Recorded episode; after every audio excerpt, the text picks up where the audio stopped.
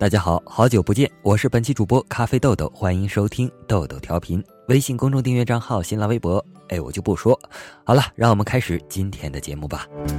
你给我了一个微笑，我可不可以用一个拥？这个故事的主人公叫心怡，心怡独身到三十三岁时，父母再也扛不住了，开始催婚。这次催婚的阵势很大，好像不给他们个交代就过不去了。心仪盘点内心，发现自己也不是绝对的独身主义者，索性开始听父母的安排相亲。在多次相亲后，算是锁定了一个目标。这个男人叫浩。有趣的是，浩其实是心仪小学同学，在四年级时转学，所以他们的相亲等于是一场同学聚会。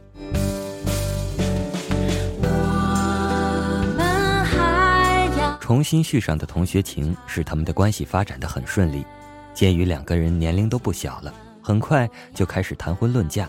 这时问题出现了：浩大学毕业后留在了北京，而心仪在家乡也有稳定的工作。如果结婚，一方必须舍弃现有的生活，到对方的城市去。为了爱情，心仪决定放弃待遇优厚的工作，结婚后跟随浩去北京发展。一切准备就绪，可在这时，上帝开了一个不大不小的玩笑。心仪的父亲得了癌症，一下子卧倒在床。在没确诊之前，医生的结论并不乐观。如果是恶性肿瘤，老人最多还能活两年。像心仪这样的独生子女，这时离开父亲是不可能的。于是他决定先留在家里照顾父亲，两年后再随浩去北京。如果父亲没事，不出一年，他和浩也就能团聚了。这个想法该怎么告诉男友？心仪很犯难，毕竟是一件需要对方理解的事情。直接说出来会不会显得很冒失？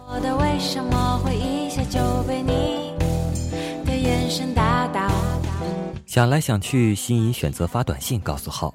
这条短信写得很长，删改了很多次，直到他认为能充分的表达自己的意思，而且也不显得越俎代庖。然后他开始等待，这种等待简直是度日如年，他也难免有点焦急。足足等了两天，答复没有来。第三天晚上，在 QQ 上见到了浩，两个人又闲聊了几句。浩没有提起那件事，就像什么都不知道一样。以后几天，他还能在网上见到浩，两人仍然聊着各种话题。对那天的短信，浩却一直只字未提。浩的沉默给心仪出了个难题，心想他是没有接到短信，还是有别的原因，或者他不提就是一种回答。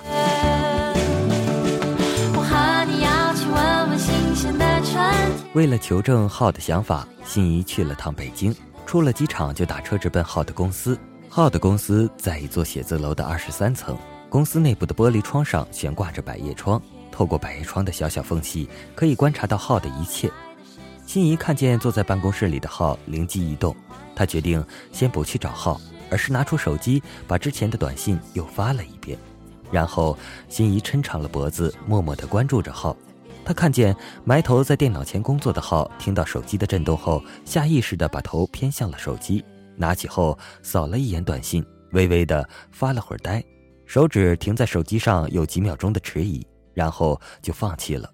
最后，他把手机干脆扔进了抽屉，重新又回头看着电脑。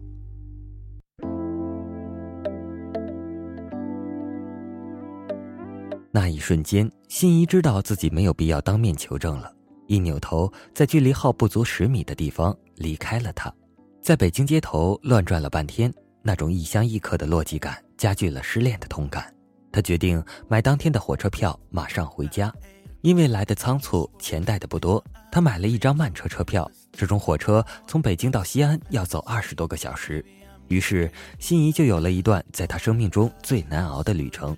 坐在人员繁杂、充斥着方便面味道的硬座车厢里。心仪饿得眼冒金星，每一种食物的气味都提示着他胃的空虚。到站后，心仪下了火车，来到自家楼下的面馆前。当那种亲切的味道从面馆里传出来时，心仪突然就释怀了。他发现自己也不是那么爱好，他失去的爱情痛楚都盖不住饥饿时见到一碗面的欢快。后来，父亲的肿瘤被确定为良性，他和浩回到了朋友的状态。偶尔在 QQ 上遇见，聊两句工作和生活。他说他能理解浩当时的拒绝，倒是在经历这件事以后，家里人再也不催着他结婚了。心仪仍做着以前的工作，收入颇丰，积攒下来的钱买了两处房子，对爱情不拒绝也不刻意追求。一天，我听好友讲起了心仪的故事，他说这是他遇见的女孩中对感情最节制也最有分寸感的一位。而我想到这个故事，眼前就闪出这样一幕：一个刚刚失恋、失魂落魄的女孩，空着肚子赶了二十小时的火车，这二十小时也许不够埋葬她的委屈和失望。直到强烈的饥饿感充当现实的使者，横在受伤的心面前，她顿悟了：也许我也不是很爱他，否则为什么一碗面就能令我欢乐起来？生活往往就是如此，爱使人快乐，但那不是唯一的快乐，正如它不是唯一的苦痛一样。我顽固之后蜕变的灵魂，换一种眼神，换个笑容，换一个身份。幻知幻觉，血液灼烧着黑夜。还有时间，我们再来一篇小故事，否则前面间接的黑了男性同胞，感觉内心很不安呐。这个小故事的名字叫做《他忍住了多少次想要联系你的冲动》。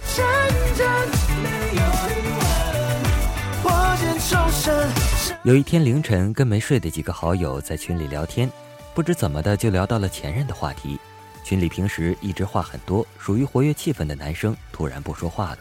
等我们快聊完这个话题的时候，他来了一句：“我昨天晚上还梦到他了，他穿的还是我送给他的蓝色裙子。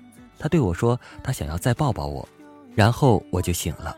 没想到这么久了，我还是会做这样的梦。那你们分手多久了？三年。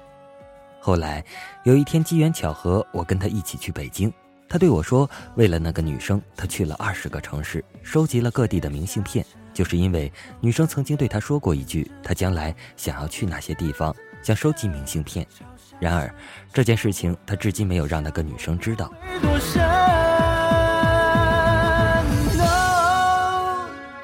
今天在微博上看到这样一个故事：男生分手以后，一直悄悄关注着女生的微博，直到有一天，那个女生转了一条求中奖的微博，男生就偷偷联系卖家，用原价把那个东西买了下来，然后让卖家以中奖的形式艾特他。同样的这件事，他永远不会让女生知道。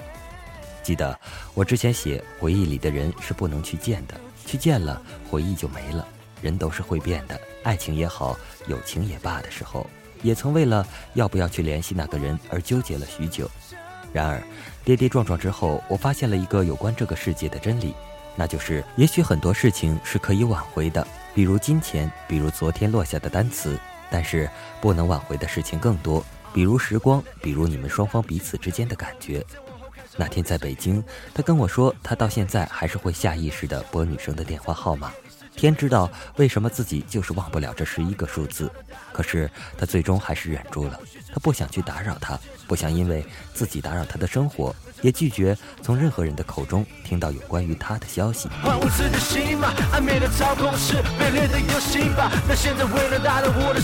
那一年的你，假装经过他身旁，只是为了偷偷看他一眼，还害怕着被他发现。那一年的你，跟他聊天总能聊到半夜。听到他难受，你就哄他开心；看到他开心，你就跟着开心。直到有一天，他对你说他喜欢上了另一个男生的时候，你愣了愣，说：“那很好啊，喜欢就去在一起吧。”那一年的你，为了他的生日，愣是几天几夜没睡好，在寒风中瑟瑟发抖，只为了送他礼物。等到他出现在你面前的时候，却又什么都说不出口了。那一年的你，跟他最后还是分手了。你明明舍不得，你明明很难受，可你知道再这么下去已经没有结果了，只好装作洒脱，装作决绝。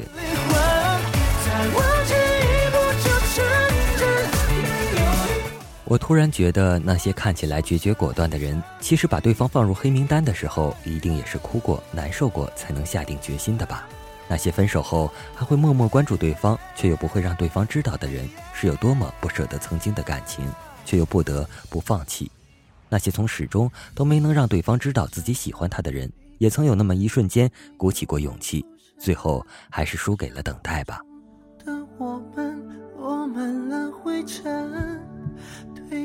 你们会分开或者没能在一起，不是因为你不好、不可爱、不够聪明，也不是你做错了什么，只是因为时机不对。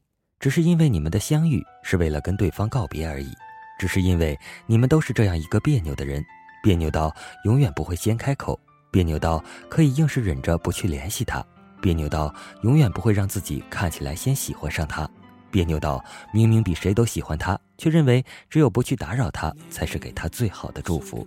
宁可自己憋得内伤严重，也要假装不在乎；宁可假装遗忘不难没关系，也不会让对方知道其实你从没有放下；宁可在他消失的时候比谁都着急满世界找他，也要在他出现的时候假装不经意。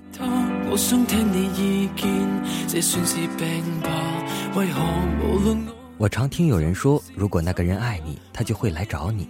其实他们不知道，有的时候就是因为他爱你，因为他知道你不会喜欢他，所以他不会找你。他不想打扰你，他不想给你增加困扰，他希望你过得更好。即使在没有他的情况下，有些人对你说了好多次“我爱你”，也不一定是真的。有些人看起来毫不在乎你，其实你不知道他忍了多少次想要联系你的冲动。最近总有微博私信跟我说这样那样的感情问题，其实该怎么说呢？当你付出太多的时候，你就无法自拔了。你割舍不下了，已经不是你喜欢的那个人了，而是那个默默付出的自己。当你惊叹于自己的付出的时候，你爱上的人其实只是现在的你自己。到最后，在这场独角戏里，感动的人只有你自己。学会放手也不一定是坏事，对自己好一点吧。就像我那个朋友一样，他去那些地方收集明信片的时候，我想他一定突然明白了。他之所以会去那些地方，做着那些曾经没有完成的事情，并不想对方知道，只是因为他想要给自己一个交代，他想要为这段感情画一个句号。在这个世上，没有一份感情不是千疮百孔的，区别仅仅在于你如何看待它。亲爱的朋友，愿你能变成自己的太阳，然后找到一个跟你同频率的人。好了，今天的节目就到这里了，我是本期主播咖啡豆豆，我们下期再见，拜拜。